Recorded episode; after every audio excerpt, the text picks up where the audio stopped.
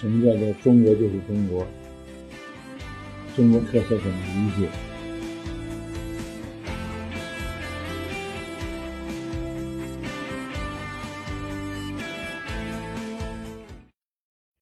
刚才已经说到了，随着殖民化，啊，这个西亚的原生小麦农业转变成了次生的欧洲农业，然后随着殖民化转变成了美洲和澳洲的农业主要类型，于是乎成了世界，呃，这个小麦为主食的这种欧洲文化，变成了一种世界主流文化。那这个世界主流文化在它的发展过程中也不断在调整。比如日本现在面粉的消费大量增加，年轻一代啊，这个以大米为主食的这个呃习惯还保留，但开始越来越多的吃面包。比如早晨，原来日本人早晨都是吃米饭的，现在很多年轻人呢早晨改吃面包了啊。那中午呢，像吃个这个热狗啊什么这种也越来越多。所以日本呢，现在这个稻米尽管仍然还是大和民族的和文化，和就是一个稻子一个口嘛，就吃稻子叫大和文化，那它已经越来越下降了。而这个世界呢，就呃随着殖民化，形成了所谓近代农业的新的结构。我们都知道，这个近代农业是以欧美的农业模式为主流的。欧美农业模式呢，占据主导地位的呢是所谓英格鲁萨克逊模式，它是靠着殖民扩张演变成了世界的所谓大农场农业。这个大农场农业动辄上万公顷，那它的这个土地作为主要生产资料，简单的这个生产力的外延扩张，导致它能够形成。足够的额度的绝对地租，就是农场土地规模的扩张，每扩张一片地，它就产生一块绝对地租。就是绝对地租是伴随着土地的规模扩张而产生的。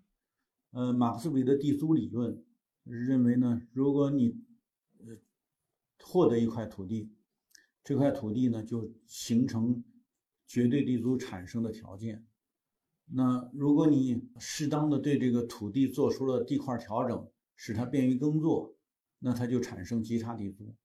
假如你再加上水利啊等等这些基本建设，它就还产生进一步的极差地租。所以我们说，大农场最直接的所谓好处，就在于土地的成规模的扩大形成的绝对地租总量的增加。那什么作用呢？因为大农场越是大，越是要使用机械，使用机械就得有资本化的过程，那就是要增加资本投入。那资本投入必须和绝对地租的总量之间对应。如果是绝对地租不足以覆盖资本投入，那农场就亏了。所以它之所以是不断扩张的，就是因为它要使用资本投入啊。呃，资本品的投入，比如这个机械啊，或者是化学肥料啊，或者是灌溉等等这些资本品的投入呢，就迫使农业去扩张它的规模。所以，当这种模式成为主流的时候，那它成为主流当然也是客观的，就是因为它的规模扩大了，那它一定是产出品的绝对部分是用于市场的。这就跟东亚的不一样，东亚的农业产出中的一相当一部分，首先是满足自我消费的，所以东亚农业呢，长期以来叫做自给自足农业，然后它的剩余是有限的，那点有限的剩余才拿去做市场交易，所以它首先是满足自己的生存需要，所以这个东亚小农经济，包括小农的村社，都是以小农村社的自我生存需要。为主要的这个呃所谓生产目的哈，但是其实呢，说白了就是他的生活是第一位的，这个生活跟他所处的生态环境是直接相关的。那满足了自己生存需要之后的那一部分才是交易的，甚至可以不交易。那么交易的方式也是多种多样的，实物之间就可以交易。直到呃六十年代末期，我到农村插队当知识青年的时候，那我们在农村的集市上啊，也是直接做实物交易的，就是我啊给你点什么，你给我点什么，这样就是不是货币交易。当然，客观上是因为我们当年那个不是呃金融化的社会，我们没有货币化。那时候获取现金的能力极低，所以当然就使得大家在集市上是以实物啊来做交易的，对吧？嗯，多少斤红薯可以换一斤换一斤玉米啊？那就多少斤玉米可以换一斤小麦？那大家是换东西的，就是用实物交换。那就是东亚社会跟它是完全不一样的。那这儿呢，因为是殖民化，殖民化的目的。是占有足够的资源，形成足够的商品量，再用海运运回到它的这个宗主国。所以，所谓英格鲁萨克逊模式，最典型的就是英美之间的关系。英国人通过在美洲的殖民地开拓，占领了北美的大片的土地。大家都说的所谓新教徒的这种新教精神啊，等等这些啊，这个。当这个啊新大陆的交响乐响起的时候，很大程度上就是这种大规模殖民开拓在美洲进行的时候。那当然，这个进行的客观上又是一个呃残酷的过程，因为美洲的原住民不是小麦生产者，在美洲呢，它的主食是玉米。人们的生存方式呢，很大程度上还在狩猎啊、采集等等这种呃情况，还不是欧洲率先进入资本主义社会形成的那种商品贸易。当然不是说绝对没有贸易，但是有也是很很小量的剩余。所以在美洲这个土地上生活的原住民被叫做印第安人，但这个话说又又有点。需要解释，大家都知道印第安英文叫 Indian，对吧？Indian，你到印度也叫 Indian。嗯，那我们翻译成印第安人的主要原因，是因为我们没法把它翻译成印度人。但为什么叫印度人呢？是因为当年哥伦布到美洲的时候，以为他到亚洲了，所以他把他遇到的美洲人就叫成印度人，所以就叫 Indian，印度人。那我们没法让他这个误误这个误解变成翻译，所以我们只能翻译成印第安人。当然，大家现在都慢慢知识丰富起来，我们知道在美洲原住民生活着不同的国度啊，不同的国家啊，比如说有玛雅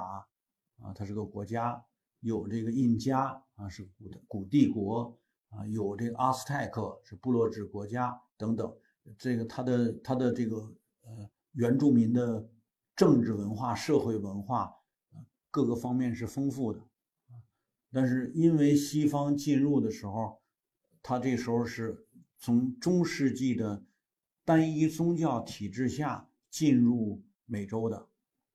所以呢，对他们来说啊，这美洲的原住民信的是自然宗教啊，比如说我们在墨西哥。啊，接触土著社会，他们至今仍然信奉的是多神。那其中的主神呢，叫塔拉洛克。这个主神呢，是管着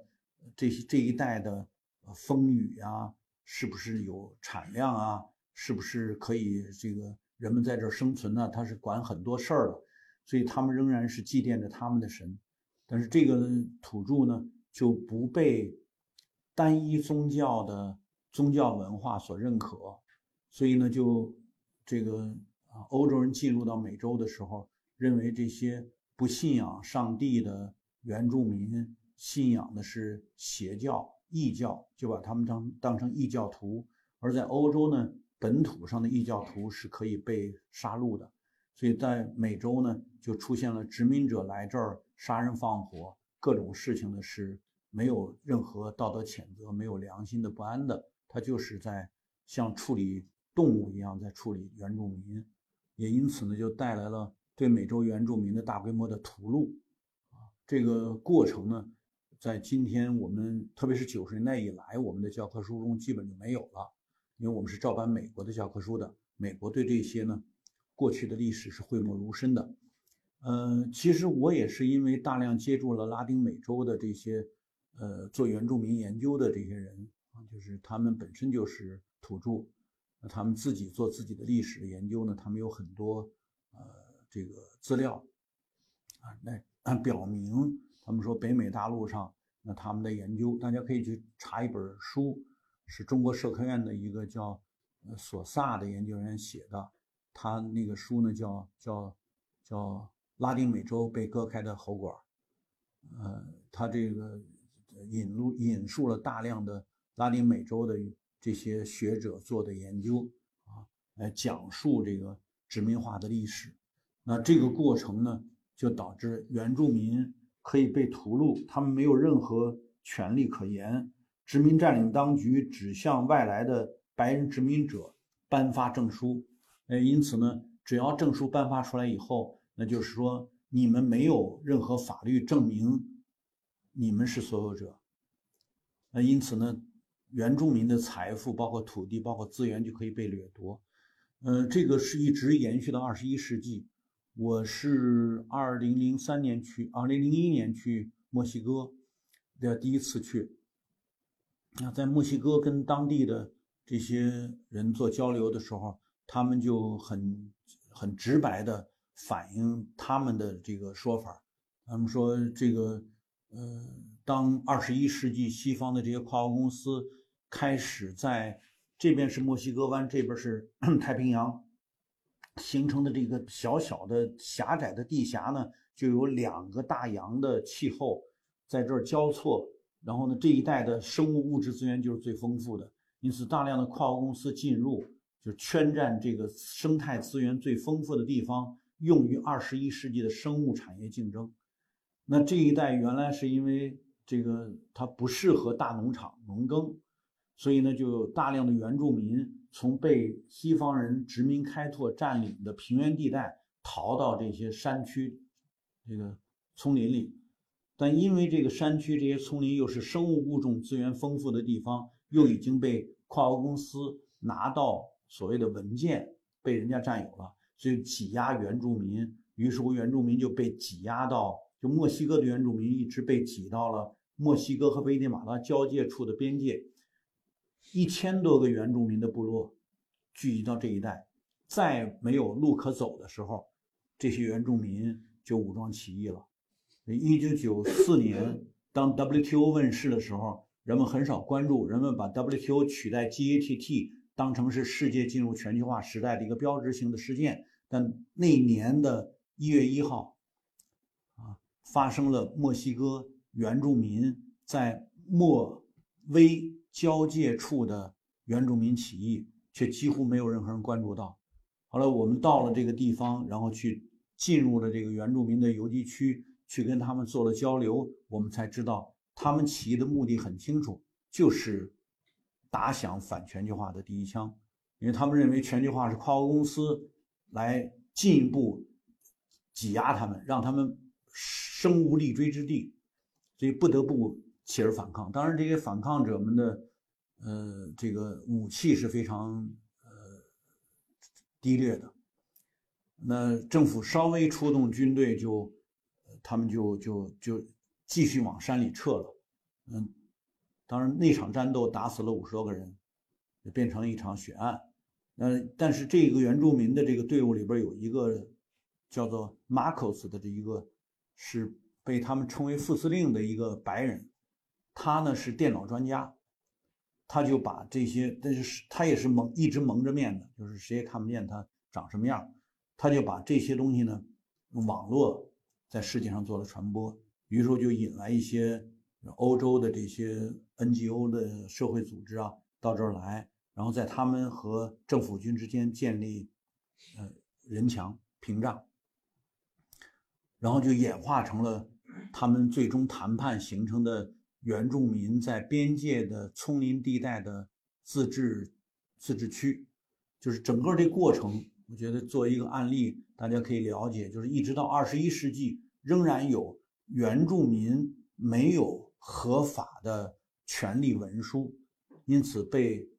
这个所谓的有合法权利的啊资本的力量不断的挤压，最后挤压到没有生存条件，然后被迫起义的这么这些事情。所以我们说，它始终是一个殖民化和后殖民化的这样一个时期的客观问题啊。那当这个 Anglo-Saxon 的模式在北美、南美到澳洲